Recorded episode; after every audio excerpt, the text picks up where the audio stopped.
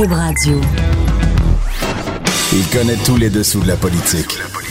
L'économie, la santé, le transport. Chef du bureau d'enquête de l'Assemblée nationale. Antoine Robitaille. Là-haut sur la colline. Cube Radio. Bon jeudi en direct du Cochon à Québec, euh, donc sur la colline. Euh, période de questions animée ce matin euh, au Parlement, toujours obsédé un peu par la laïcité, cette colline. D'ailleurs, à 13h15, on en discutera avec Éric Bédard, l'historien, qui reviendra, lui, sur un aspect précis, sur l'aspect désobéissance civile. On en a parlé, vous savez, puis je pense que ça a été pas mal partagé sur les réseaux sociaux. La, notre entrevue avec Julius Gray, euh, l'avocat qui dit que oui, euh, on pourrait utiliser la désobéissance civile pour résister à la loi 21. Donc, euh, euh, Éric Bédard, lui, euh, reviendra un peu en arrière pour voir euh, explorer là, dans, dans l'histoire ce qu'a été cette, ce concept. ensuite, il y aura le chroniqueur du Devoir, Christian Rioux, qui sera là, qui nous parlera de France, et on terminera l'émission avec la ministre Nathalie Roy, la ministre de la Culture et du Patrimoine aussi, parce qu'elle a pris une décision importante ce matin de protéger ce cet édifice, ce bel édifice à Berthierville euh, qui était menacé de démolition. Et d'ailleurs, d'ailleurs, d'ailleurs, c'est le sujet de notre euh, premier vadrouilleur. C'est un, écoutez, on, vous savez, à, là-haut sur la colline, on ne crache jamais sur les innovations. Et aujourd'hui, on inaugure un nouveau concept, le vadrouilleur invité. Eh oui, c'est Jean-François Nadeau. Bonjour Jean-François Nadeau. Bonjour Antoine. Jean-François est en studio à Montréal, euh, juste à côté de ses bureaux, dans le fond, et, journaliste et évidemment chroniqueur euh, au devoir, spécialiste des questions euh, du patrimoine. Jean-François, j'imagine que tu devais quand même être content ce matin de voir que la ministre empêche la démolition prochaine de, ce monastère à Berthierville. Oui, ben, on, ne criera pas victoire trop vite non plus, puisque c'est une ordonnance de protection au fond. Hein. Pendant 30 jours, la ministre permet à des fonctionnaires, à des spécialistes d'évaluer la valeur de ce bâtiment-là, qui est jugé d'ailleurs exceptionnel par la MRC, euh, dont relève la municipalité de Berthierville, mais euh, c'est pas joué encore, puisque la loi de la façon dont elle est faite, c'est que ça, euh, à moins que le bien patrimonial, le bâtiment soit jugé de valeur exceptionnel pour le national, au niveau de l'État, euh, littéralement. Euh, c'est quand même les municipalités qui, euh, bien que ça soit intéressant, c'est les municipalités qui ont la, la main mise sur des, des, biens de proximité. Alors, est-ce que ce bien-là va être jugé suffisamment important par l'État québécois pour lui dire, écoutez, là, ça, ça va pas, Berthierville, vous avez outrepassé le bon sens, ou est-ce qu'on va plutôt dire à Berthierville, oui, c'est très intéressant, vous devriez vous en occuper vous-même, vous devriez le protéger, vous devriez le réaffecter à des, à des activités euh, euh, adaptées à la modernité d'aujourd'hui. C'est un vieux bâtiment mmh. religieux, euh, mais on vous laisse faire ça et auquel cas la municipalité pourrait bien dire ben, on va démolir, même si Québec nous dit que bon, il faut le faire. D'autant plus que le permis de démolition, c'est ce que tu écrivais hier quand tu nous as appris la nouvelle. C'est le permis de démolition, il, il, a été accordé par la municipalité déjà. Oui, il a été accordé quelques jours à peine la vente a été conclue vendredi, m'a-t-on dit, euh, à la ville. Et dès le lundi, le permis était accordé pour la démolition. Et aujourd'hui, la ville de Berthierville a émis un communiqué en disant on le savait qu'on pouvait le protéger. C'est sûr qu'on pouvait le faire. C'est sûr que c'est intéressant. C'est sûr que c'est un bâtiment exceptionnel, mais on n'a pas les moyens de garder ça. En d'autres termes, on est trop pauvre pour être riche. Hein. Euh, il vaut mieux, euh, il vaut mieux. Euh, riche de patrimoine. Riche de patrimoine. oui, c'est un lieu absolument exceptionnel qui est construit juste devant le fleuve. Bon, oui, décris-nous-le un petit peu parce que moi, je suis allé voir hier, il y avait un site sur un site d'agent d'immeubles. Il y avait des photos de l'intérieur aussi. J'ai trouvé ça assez joli. Euh, c'est donc euh, décris-nous-le. Ben, c'est un immense bâtiment comme on en a trouvé beaucoup de, ce type-là dans l'histoire du Québec. Hein. Les communautés religieuses ont été très importantes, mais dans ce cas-là, c'est une communauté moniale, la seule en Amérique du Nord chez les dominicaines. Donc, c'est des, sœurs cloîtrées, littéralement, qui ont été là, qui ont fait un peu auberge à la fin de leur, euh, de leur séjour-là pendant près de 100 ans. Le bâtiment a été construit, ils accueillaient des gens, en d'autres termes. En 1934, c'est un un professeur de l'école des beaux-arts de Montréal qui a dessiné ça, qui a fait les plans et devis. Et c'est, euh, bon, on a euh, l'univers monacal euh, qui est issu du Moyen Âge, qui est repensé dans un univers hivernal québécois. Donc, on a la belle mm-hmm. cour intérieure, des jardins. ça a été revu, augmenté à certaines époques. On a fait des développements, des ajouts, des annexes et tout ça dans l'esprit qui a été bien conservé. C'est ce qui faisait dire à la MRC de données qui relèvent, qui, qui, sous laquelle Berthierville est, inscrite, que le bâtiment à tous égards était absolument exceptionnel, que le site était euh, enchanteur, qui est au plein de vue historique, qui méritait une protection aussi euh, de, tout premier plan. La ministre de la Culture sera avec nous tout à l'heure, euh, Nathalie Roy. Si tu avais une question à lui poser, quelle serait-elle? Ben, euh, au fond, c'est toujours le même schéma hein, qu'on a. C'est toujours les municipalités ne semblent pas avoir les moyens d'exercer le droit qu'on leur accorde. Alors, est-ce qu'il n'y a pas quelque chose de vicié dans la forme actuelle de la loi sur le patrimoine québécois qui fait en sorte qu'on est toujours pris avec des gens qui n'ont pas les, les, moyens, au fond, d'exercer euh, la protection, euh, la protection que, que, que mériterait le, patrimoine québécois dans certains cas? Est-ce que les municipalités sont toujours les mieux placées, au fond, pour gérer leur propre le patrimoine? Est-ce qu'ils ne sont pas jugés partis puisque leurs revenus euh, tiennent essentiellement de développement euh, d'entrepreneurs, donc ils veulent construire des choses, puis pour construire, ben, dans bien des cas, on le voit aujourd'hui, on veut démolir. Ben, en tout cas, merci euh, beaucoup pour euh, cette question-là que je vais retransmettre à la ministre, ça c'est sûr, tout à l'heure. Puis euh, je te dis ben, au revoir à notre vadrouilleur invité, Jean-François Nadeau. Merci beaucoup, Antoine. À bientôt. Salut, à bientôt. Je me tourne maintenant vers Patrick Belrose, qui est ici en studio et qui a le droit à sa musique de présentation. Donnez-moi des roses, mademoiselle, car j'ai rendez-vous. C'est très important ah, c'est une de mes préférées. On va espérer que ça reste. C'est une de mes préférées. Donc, Patrick Belrose, euh, correspondant parlementaire euh, au Journal de Québec, Journal de Montréal. À chaque fois que je l'entends, là, j'imagine euh, Alexandre en studio à Montréal qui, qui, qui danse. Qui, qui Alexandre Moranville. Oui, c'est ça. Alors, bien. Parle-nous maintenant du rapport sur l'aide médicale à mourir qui a été déposé hier. C'est quand même un rapport vraiment intéressant. C'est un sujet déchirant. Un rapport. Parle-nous-en. Un rapport intéressant et important, surtout. Donc, c'était une sorte de bilan de l'application de la loi sur l'aide médicale à mourir ou en fait sur les soins de fin de vie euh, qui est en place depuis décembre 2015. Donc, euh, premier bilan, c'est un, c'est un grand succès, si on peut parler de succès dans un, un cas comme celui-ci. Euh, 1632 personnes ont reçu l'aide médicale à mourir. C'est dix fois plus que ce à quoi la commission sur les soins de fin de vie s'attendait. Oui, parce qu'il y a une commission qui est créée par exactement, la loi comme pour surveiller ce geste. Exactement, le, le, rapport a été remis justement par cette commission hier. Donc, dix fois plus que ce à quoi on s'attendait, c'est ça, ça prouve qu'il y avait un besoin qui était sérieux à ce niveau-là.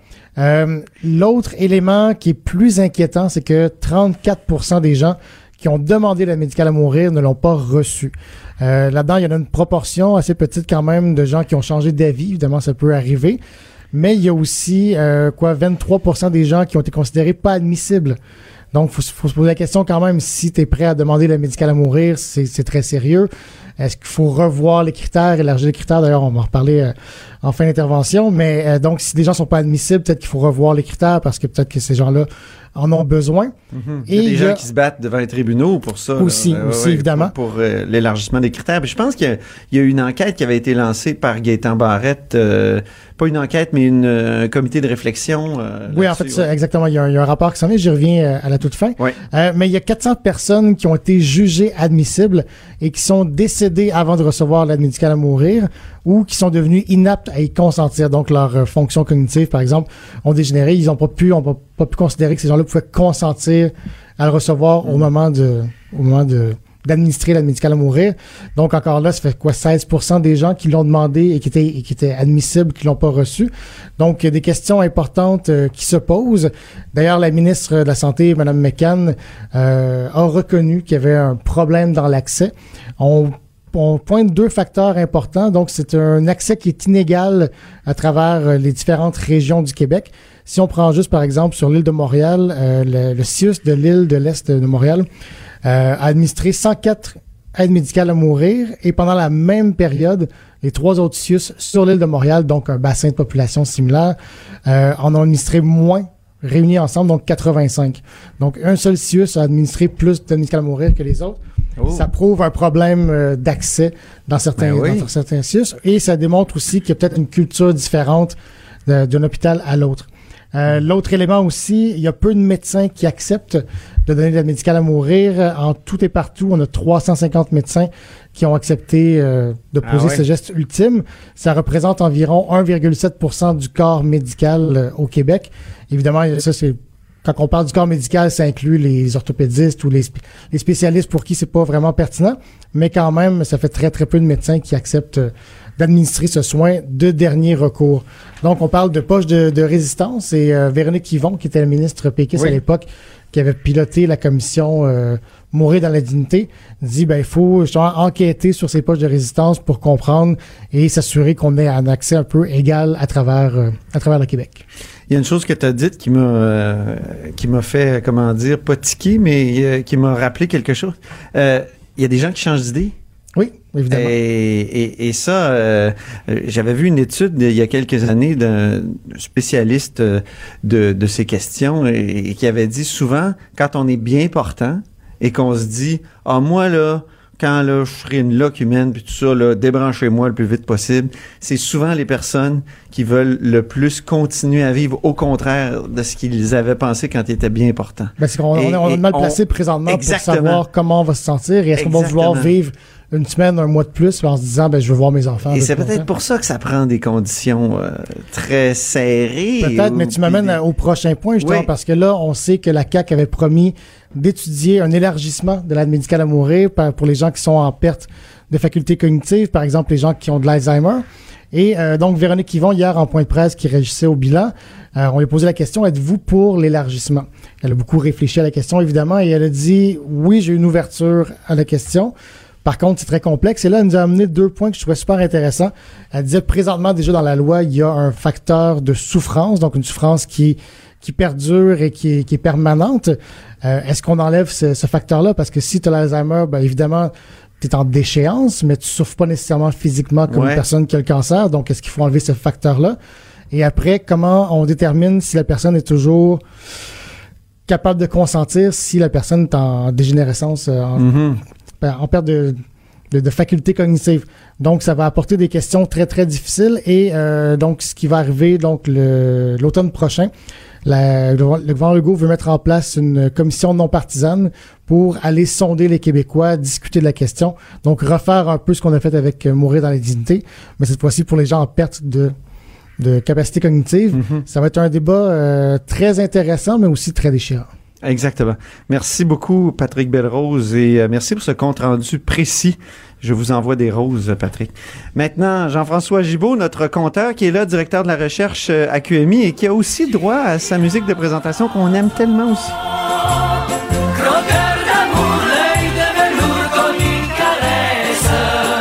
Croqueur de chiffres, euh, justement, et les chiffres aujourd'hui, je poserais la question ainsi. Devrait-on imposer davantage les options d'achat? Oui, ben le, le, le- On va parler des options d'achat parce que ça, ça là, demande un petit préambule, je dirais. nous, on a des salaires. Euh, de- nous, on a des salaires. Et, euh, les dirigeants, on- souvent, eux, ils se payent par option d'achat. Par option d'achat. Et la, la grande différence, c'est que, euh, bon, on est trois salariés ici, nos salaires sont imposés euh, au complet. Donc, on doit déclarer notre salaire à 100 puis on paye de l'impôt, dans le fond, sur un pourcentage, dépendamment de notre salaire, mais tout notre revenu est imposable. C'est ça. On est d'accord? Quand on est le patron d'une entreprise ou on est le grand dirigeant, ben on a accès à des outils fiscaux euh, qui sont pas à la portée de tout le monde. Et là, comment ça fonctionne, c'est que souvent au lieu de verser un salaire, on va en plus verser une portion de la rémunération sous forme d'option d'achat d'actions. Ce que ça mange en hiver, c'est pas très compliqué, c'est on dit aujourd'hui par exemple notre entreprise a une action qui se transige à 10 dollars, ben je dis Antoine, aujourd'hui euh, je te donne le droit d'acheter euh, 1000 actions à 10 dollars et dans 5 ans, tu pourras euh, les acheter à ce prix-là, puis si l'action est rendue à 15 dollars, ben tu les achètes à 10 à 10 dollars, puis la minute d'après tu les revends à 15 et tu fais un beau gros profit. Tout simplement. OK? Donc, il y a un prix déterminé d'achat. Et si le cours de l'action à la bourse est rendu plus élevé, ben, tu peux immédiatement réaliser un gain en les revendant tout de suite. Ça, c'est accessible seulement aux chefs d'entreprise? euh, Ben, c'est-à-dire aux que, gens qui sont dans le conseil d'administration? Non, mais techniquement, tous les employés d'une entreprise cotant en bourse peuvent se faire offrir ce type de produit-là. Dans la réalité, c'est réservé aux cadres et même aux hauts cadres, souvent aux gens du comité de direction ou les personnes qui ont vraiment des postes de gestion très élevés dans la hiérarchie, qui sont aussi les personnes les mieux payées. Et le problème, c'est quand ils font ça, donc exercer les options qu'ils ont sur des, des actions et Ouais. qu'ils les revendent tout de suite Ouais. après, ben, le gain qu'ils réalisent au gouvernement fédéral est imposé seulement qu'à moitié. Ah bon? Et au gouvernement du Québec, ben là, c'était un- il y avait une déduction de 25% Donc, on était deux fois moins généreux. Et le fédéral a dit dans son dernier budget, c'est passé un peu inaperçu, il dit, ouais, c'est, c'est pas tout à fait juste au niveau de l'équité sociale, une mesure comme celle-là. Et là, son Ça semble c'est un euphémisme. Ben, ils se sont mis les nez dans les chiffres pour se rendre compte que le deux tiers de la mesure profitait à des gens qui ont un revenu de plus d'un million de dollars par année. Bon. Et en moyenne, ces gens-là en profitaient pour déduire 600 000 dollars. Ah bon. Hein? Bon, voilà. Alors là, ils ont... Hey, un ils- petit fond de, de, monnaie. Alors, ils ont, dit, ils ont dit dans le budget, je pense que c'est intéressant, ils ont dit, on, on va plafonner ça. On va dire, do- dorénavant, là, pour 200 000 dollars d'actions, vous pourrez l'inclure seulement partiellement dans- à, à votre revenu imposable. Pour le reste, ça va être imposé, imposable à 100% comme un salaire. Bon. OK? Mesure intéressante. Donc ça, c'est le gouvernement Le Trudeau à gouvernement Ottawa. Trudeau a annoncé ça. Bon. Mais à Euh, Québec? ben, à Québec, moi, ça Hein? m'a rappelé que au mois de février 2017, Ouais.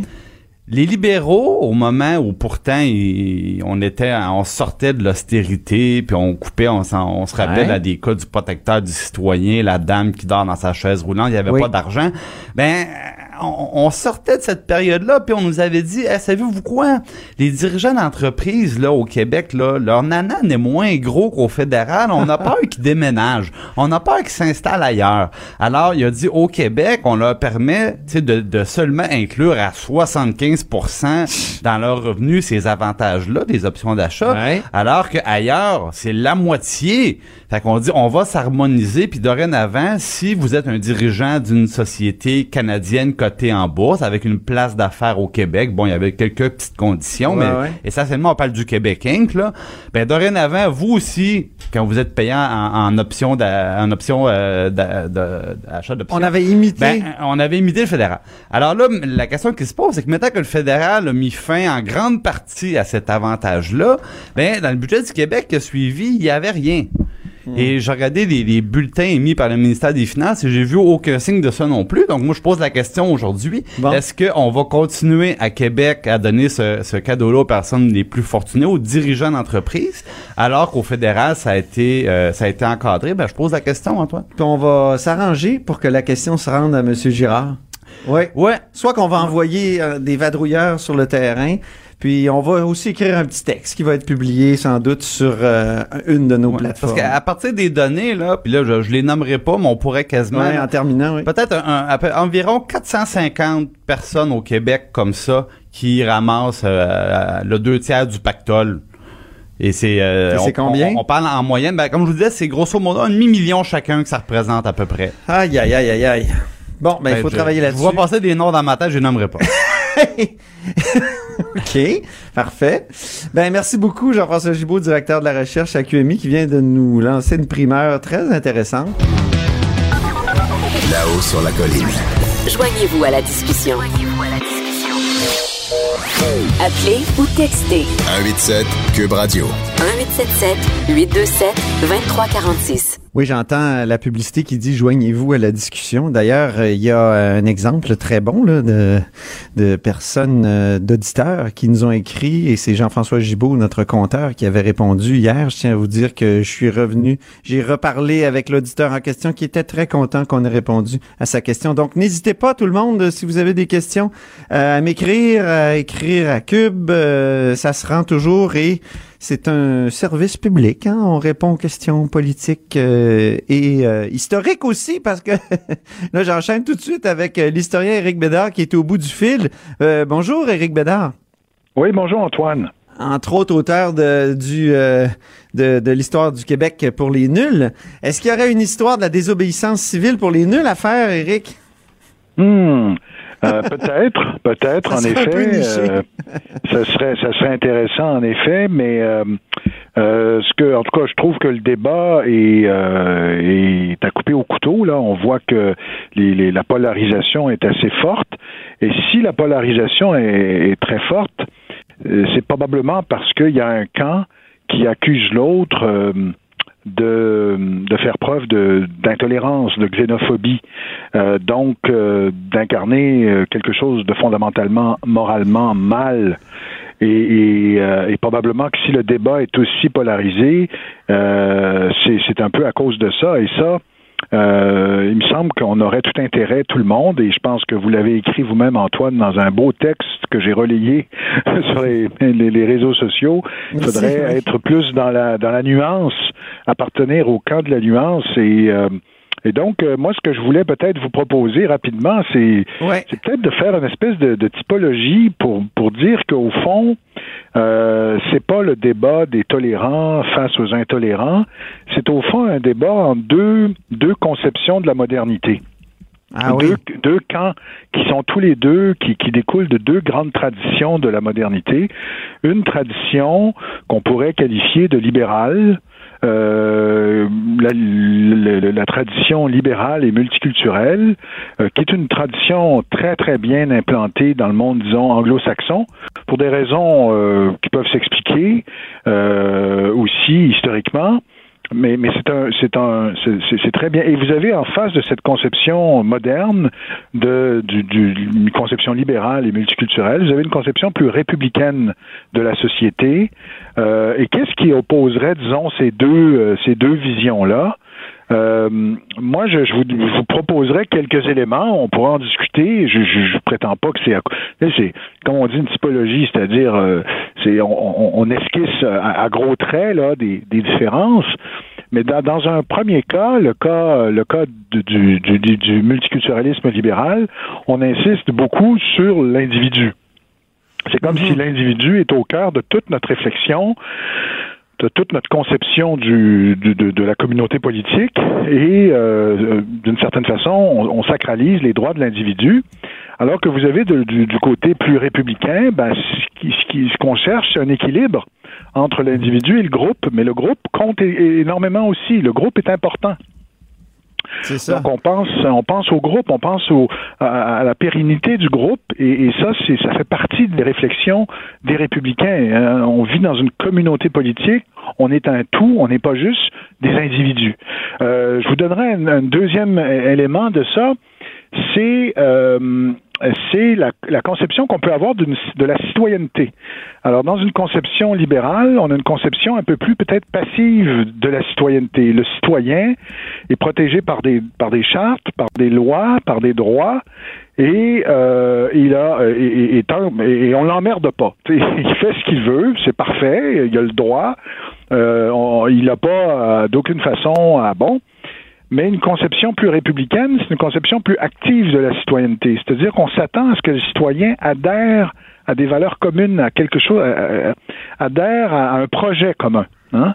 Euh, il n'est pas tout seul dans son coin euh, à faire ses, à vaquer à ses occupations, euh, à l'écart, disons, du groupe, toujours l'importance du groupe. On s'attend de, dans une vision plus républicaine, on s'attend à ce que le citoyen adhère à un projet, adhère à, des, à un projet commun, à des règles communes. Et, et, on s'attend à ça. Donc, une, une, citoyenneté passive et une citoyenneté plus active une citoyenneté où on fait un peu chacun, on vaque à nos occupations, euh, un peu ignorant les autres, sauf si on enfreint les droits des autres, hein, sauf si on, on enfreint les droits des autres, et une citoyenneté plus active, c'est-à-dire que ben on fait pas juste vaquer à nos occupations, on, on, on participe d'une communauté, on, on, adhère aux valeurs d'une communauté. Euh, troisième peut-être élément que je distinguerais dans ces deux conceptions de la modernité, c'est euh, qui à, qui on s'en remet lorsqu'il y a des litiges? qui, qui, quel est le, pouvoir euh, qui va ultimement trancher s'il y a des problèmes? Alors, la conception libérale a, a mis énormément l'accent ces dernières décennies sur, euh, sur, euh, sur les juges, au fond. Hein. Euh, il y a une méfiance euh, du peuple dans cette conception libérale, puisque justement, l'individu peut être menacé par le groupe, peut être menacé par euh, la communauté. Et, euh, et vous avez vu euh, un animateur bien connu, euh, lorsqu'on a parlé des sondages, lorsqu'on a parlé du groupe, tout de suite a évoqué Hitler. Tout de suite, spontanément, c'était un peu démagogique.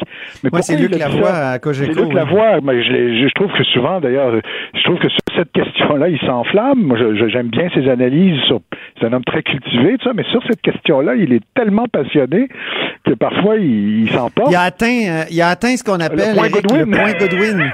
oui. Le point rapidement. euh, où euh, il y a la phrase euh, en latin, là, le reductio ad Hitlerum. Exactement. D'ailleurs, j'ai lu un petit ouais. essai. Un petit essai. C'est, fascinant, ça, absolument. Mais pourquoi on invoque ça spontanément chez les, le camp des libéraux, euh, euh, philosophiquement, c'est qu'on se méfie du peuple. On se méfie du groupe qui écrase l'individu. Et donc, pour éviter d'être écrasé par le groupe, on s'en remet à une puissance qu'on dit neutre, qu'on dit euh, euh, mue par une espèce, par, et qui, qui sont, que sont les juges, que sont les tribunaux. Donc, on Mais justement, remet. j'avais Julius Gray au, téléphone ici, Ouais. à, à la haut sur la colline, l'autre jour, qui me Ouais. parlait des possibilités de tyrannie de, de la majorité. Et spontanément, ça m'est venu comme ça. Moi, je suis un lecteur d'Alexis de Tocqueville. Oui. Euh, j'ai, lu et relu La démocratie en Amérique. Puis, au 19e siècle, Alexis de Tocqueville condamnait le- la propension des démocraties à devenir des, des, des tyrannies de la majorité. Mais Oui. euh, il faut le dire, on a beau trouver Tocqueville génial, puis le trouver encore pertinent à bien des égards aujourd'hui. Mais on ne vit plus dans le monde d'Alexis de Tocqueville.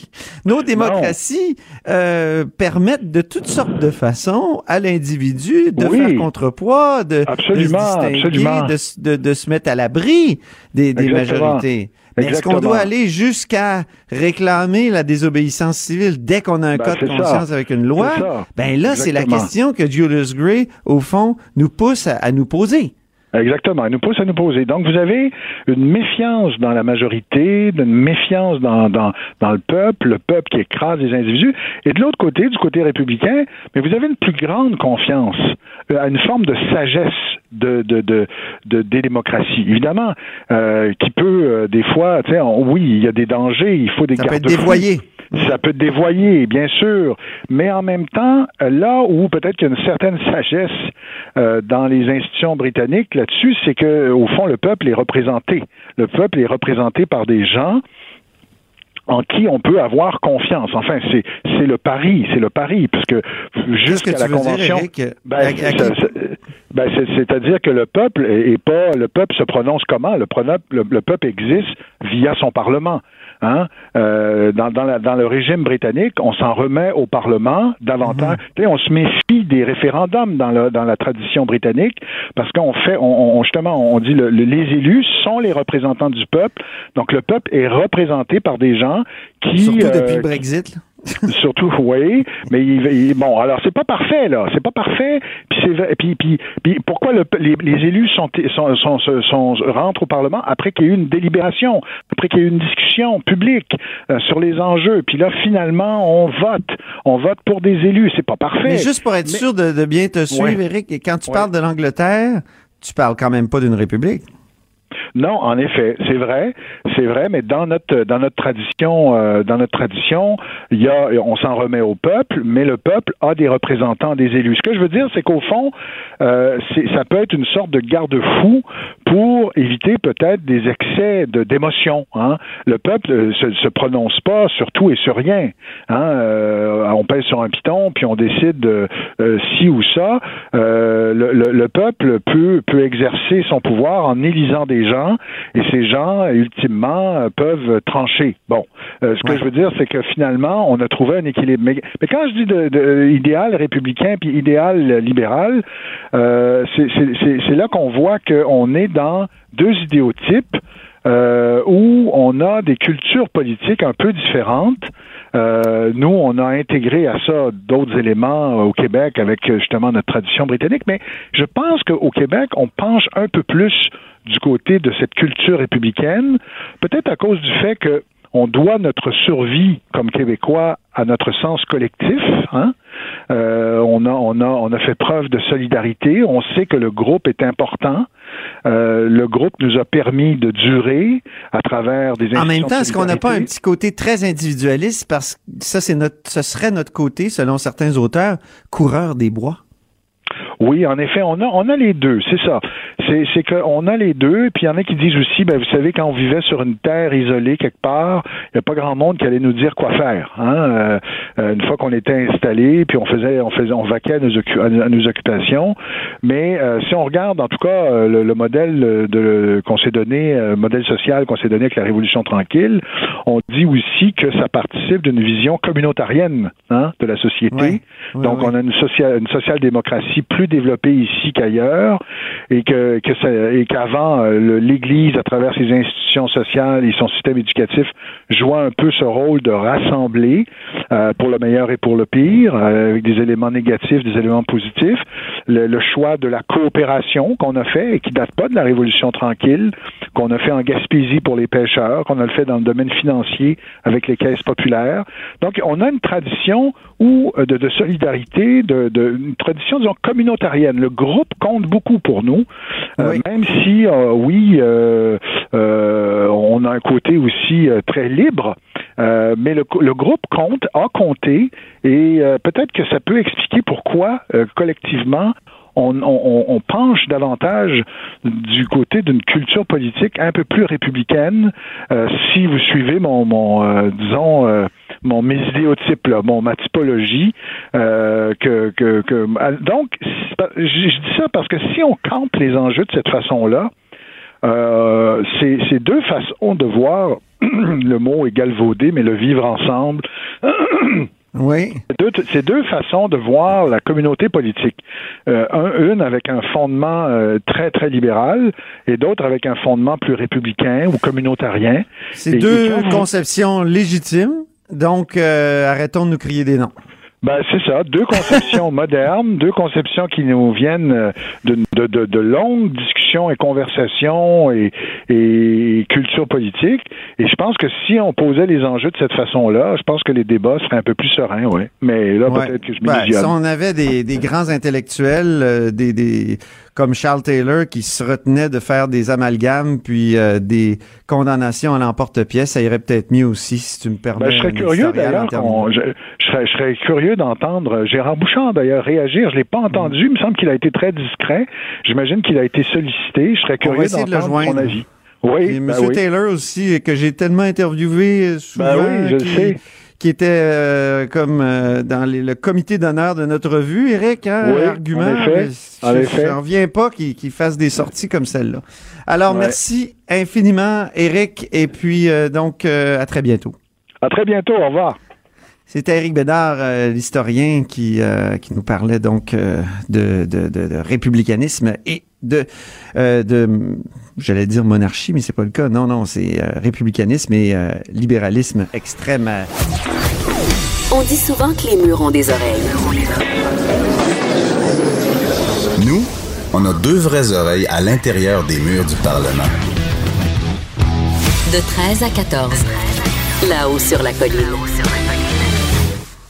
On va rejoindre Christian Rioux, qui est correspondant du Devoir à Paris. Bonjour, Christian. Bonjour, Antoine. Donc, euh, désormais, on peut dire que les Français ont euh, leur scandale slave, eux aussi. Qu'est-ce que c'est? Qu'est-ce qui est arrivé, donc, à Paris? Oui, vous voyez, le, le, Québec souvent est à l'avant-garde, annonce euh, ce qui va se passer euh, ici. D'ailleurs, c'est une chose que je constate assez, assez, assez régulièrement euh, euh en étant à Paris. Oui, ce qui s'est passé, c'est que à la Sorbonne, on jouait euh, une pièce d'Échille, les suppliantes, hein, une pièce assez confidentielle dont personne, enfin peu de monde du moins avait avait entendu parler. C'était lundi, le 25 mai. Sauf que dans la pièce, vous savez que dans la pièce, il y a des, il y a les Grecs d'Argos qui les Danaïdes. Or, les Danaïdes viennent des bords du Nil et euh, on dit qu'elles avaient la peau sombre. Donc, évidemment, le, le, le metteur en scène, Philippe Brunet, euh, a maquillé de manière un peu sombre ces, euh, ces, comédiens. Il leur a fait porter des masques cuivrés, des masques qui sont des, des masques, on, on pourrait dire traditionnels, du moins qui s'inspirent de la tradition antique. Euh, en voyant les, les photos sur, sur Internet, un groupe de militants antiracistes a reconnu, eux, semble, semble-t-il, ce qu'on appelle aux États-Unis des blackface. Le grand, le grand problème, c'est que vous savez que les, les blackface, il y a à peu près, je pense, 98% des Français qui savent même pas c'est quoi. Je, je, suis à peu près convaincu que je demanderais à mon concierge c'est quoi des blackface, il me regarderait, il me dirait non, j'ai aucune idée de quoi, de quoi parlez-vous.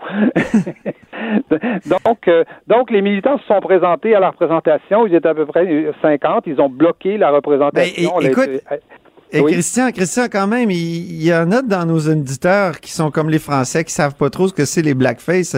Rappelons quand même que c'était pendant euh, la, la, la, ségrégation aux États-Unis où euh, on, on, pouvait pas embaucher de docteurs noirs, si je ne m'abuse, puis souvent c'était des blancs qui prenaient leur place, ben j'aime pas le mot mais en tout cas, euh, qui prenaient leur place et qui se noircissaient le visage. Oui, absolument, absolument. En, France, c'est une tradition qu'on n'a absolument pas connue. Les, les, comédiens, les, chanteurs, les, euh, noirs étaient sur toutes les sur toutes les scènes et même euh, il y a eu des époques où les grands jazzman américains qui étaient qui n'avaient pas grand succès aux États-Unis, qu'on n'avait pas beaucoup, venaient à Paris et c'était Paris a été la capitale du jazz. Donc vous voyez que la tradition est complètement est complètement différente donc, vous imaginez comment le, metteur en scène, Philippe Brunet, qui en plus est un helléniste euh, assez connu ici, qui a, traduit l'Iliade.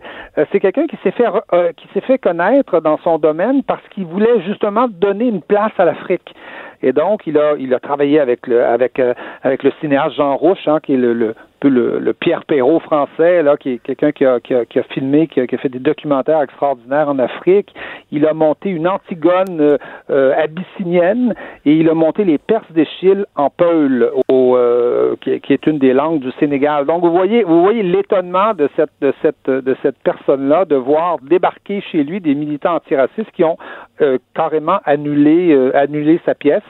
Et heureusement, d'ailleurs, la pièce est reprise ces jours-ci, mais cette fois dans la grande salle de la Sorbonne. Donc, on a décidé de, de, de, de répliquer. Mais avec des masques cuivrés et des visages assombris, de la peau Absolument, absolument, tout à fait. Le, le, le, metteur en scène revendique ses choix de ses choix de, de metteur en scène, d'autant plus que vous, vous, connaissez vous-même les peuples du bord du Nil. Est-ce que ce sont des Noirs? ou ce ne sont pas des Noirs, euh, c'est assez, c'est assez, on pourrait en discuter, euh, en discuter longtemps. C'est pas, c'est pas du tout évident.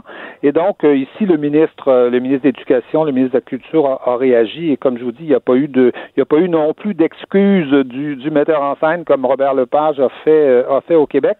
Et ce qui est caractéristique, par contre, c'est que on dirait que ce genre de, de, d'événements-là s'attaque toujours à des, à des metteurs en scène qui sont peut-être ceux qui ont fait le plus de ce côté-là. Hein? Robert Lepage avait monté euh, Shakespeare, un Shakespeare euh, au village Huron euh, à, Québec, alors que justement Philippe Brunet. Attention, faut pas dire village Huron là maintenant, c'est Wendake.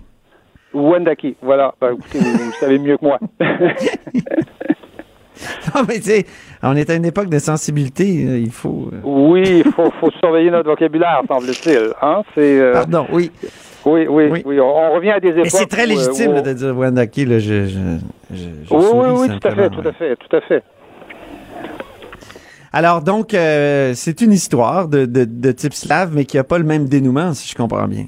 Non, qu'il n'y a pas du tout le même dénouement. Euh, ici, euh, je vous avoue que le metteur en scène a, réagi de façon euh, de façon véhémente et même le ministre, le ministre de l'Éducation et le ministre de, la Culture ont réagi. Et comme je vous dis, la pièce n'était pas connue. Aujourd'hui, elle est connue et je suis sûr qu'elle va faire sale comble.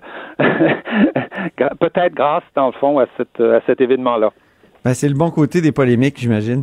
Euh, en terminant, euh, la laïcité, notre débat sur la laïcité, euh, comment il est vu en France? Est-ce qu'il y a des, des médias qui, qui sont penchés là-dessus ou est-ce oui. que oui?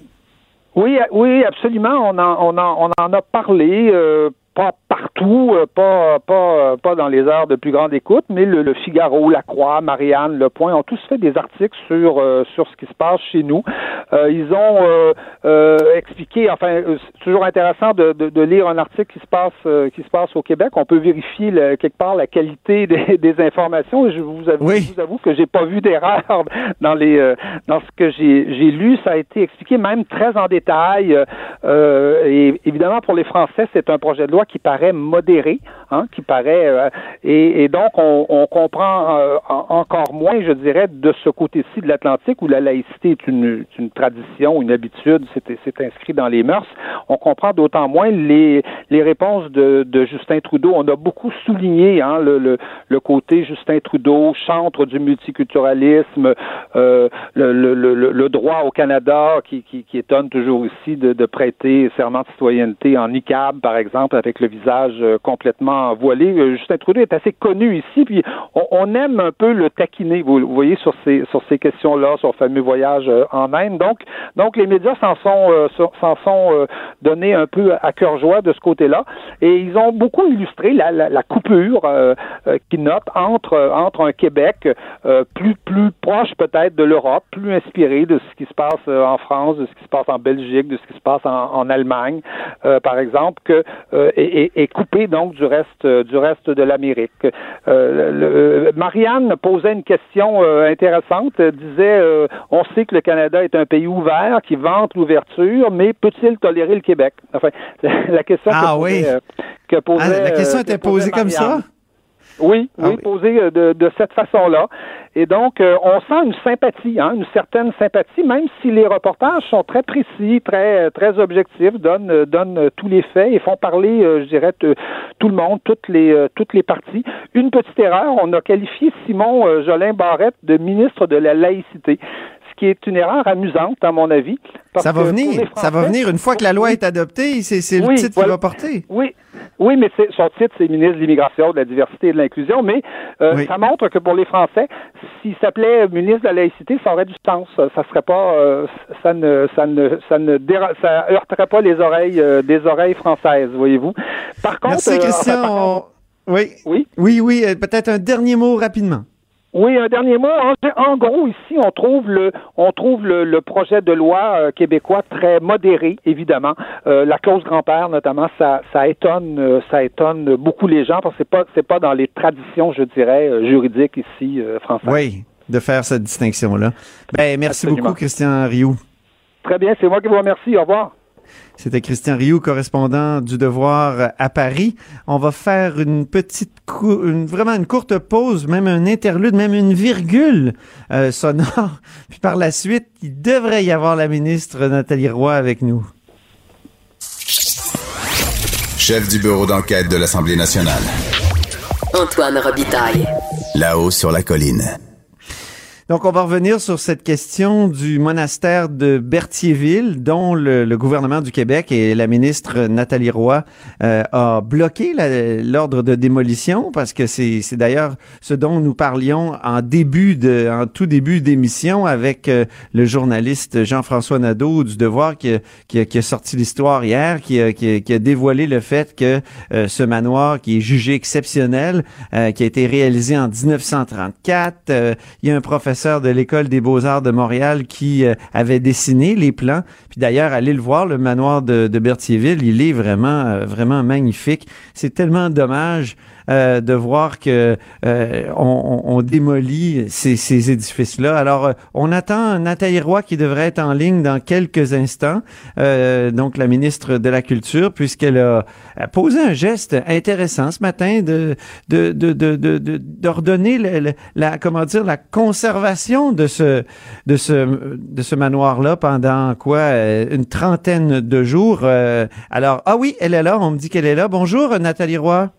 Bonjour, M. Robitaille. Oui, je suis là. Excusez, je me cours, je suis partout en même temps. ben, je comprends très bien, la ministre de la Culture. Euh, merci d'être avec nous malgré cette course effrénée de la politique.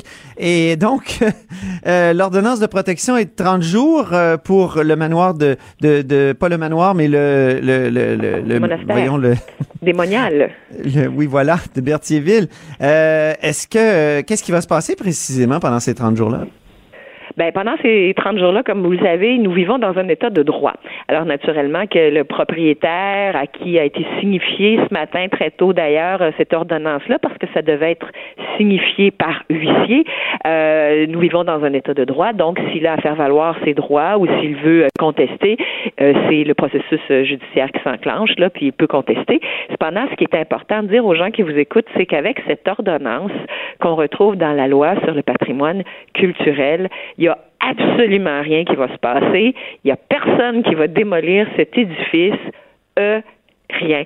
Puis comprenez, M. Robitaille, que pour moi, là, il n'était pas question qu'on revive l'horreur de la maison Boileau. Vous vous souvenez, à Ben Chambly, ce qui s'est passé, là? Mhm. Il n'était pas question qu'on revive ça.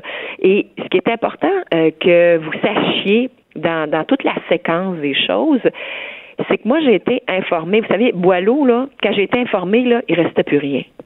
OK? Oui, c'est ça. Alors, vous comprenez que je ne pouvais pas agir quand il n'y a plus un mur ou peut-être un huitième de mur qui tient. Il n'y avait plus rien. Le, le, le pic des démolisseurs Madame, avait, Madame Roy, avait justement, commencé. pourquoi il faut, pourquoi faut-il attendre que ce soit des journalistes très consciencieux, d'ailleurs, comme Jean-François Nadeau euh, du Devoir, qui, euh, qui fassent le travail? Est-ce qu'il n'y a pas une espèce de, de, de vigie qui devrait être en place au ministère de la Culture pour dire, euh, voilà, là, cet édifice-là, il est en danger, un peu comme quand on, euh, en matière de faune, on dit qu'il y a des, des espèces en, voie de disparition. Ben là, il, me semble qu'au Québec, il y, a, tout un patrimoine qui est en voie de disparition quand on voit le type de bâtiment qu'on veut démolir. Est-ce qu'il il devrait pas y avoir une vigie au ministère? Mais voilà, il y en a une et c'est pour ça que je viens à la séquence des événements parce que euh, oui, il y a les journalistes qui sont vigilants, mais il y a aussi les citoyens. Et le ministère a été averti par les citoyens que la ville venait d'octroyer lundi un permis de démolition. Alors nous sommes aujourd'hui, nous sommes jeudi. Hier, nous étions mercredi. Alors des citoyens justement euh, qui qui sont les, les premiers yeux du ministère et puis à la grandeur du Québec, c'est bien les citoyens qui s'intéressent au patrimoine et qui nous contactent. Donc, nous avons été informés hier que ce permis de démolition euh, avait été octroyé. Et moi, je l'ai appris aux environs de 16h15. Ça vous donne une idée. Et tout de suite, j'ai mis en branle le processus. J'ai demandé aux experts ici pour que nous puissions agir. Et nous avons agi. Mais ce qu'il faut que vous compreniez, c'est que j'ai différentes formes de, de différentes formes d'action que je peux prendre. Et la première, et ce qui était le plus, le plus important pour, pour moi, c'était de m'assurer qu'il n'y aurait pas de pic de démolisseur. Mais je savais qu'il y avait une rétrocaveuse qui était tout près, puis on avait commencé à gratter la terre. C'est ce qu'on m'a tout Oui. appris hier. Alors ça là, vous comprenez. Ben Elle était menaçante, la rétrocam. Oui, et vous comprenez qu'il y avait urgence d'agir. Alors, ce que j'ai fait, c'est que j'ai signé cette ordonnance-là. Mais une ordonnance encore pour avoir force, euh, de, force, faut-elle qu'elle soit signifiée. Et là, c'était toute la question de la signification. C'est-à-dire, ça prend pour les gens qui nous écoutent la signification d'un document légal.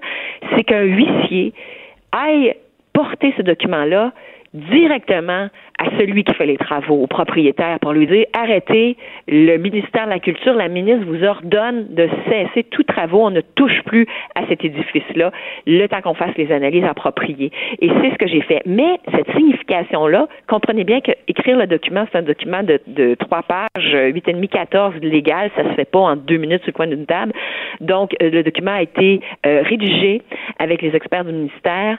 Il a été signé par moi-même. Et là, le défi était de le signifier.